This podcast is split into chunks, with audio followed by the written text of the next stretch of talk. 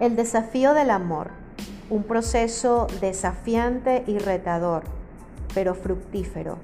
No está diseñado para abandonarlo, pues los beneficios van de la mano con nuestra disciplina.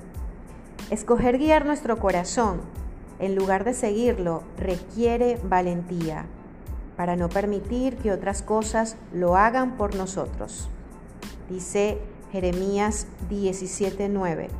Más engañoso que todo es el corazón.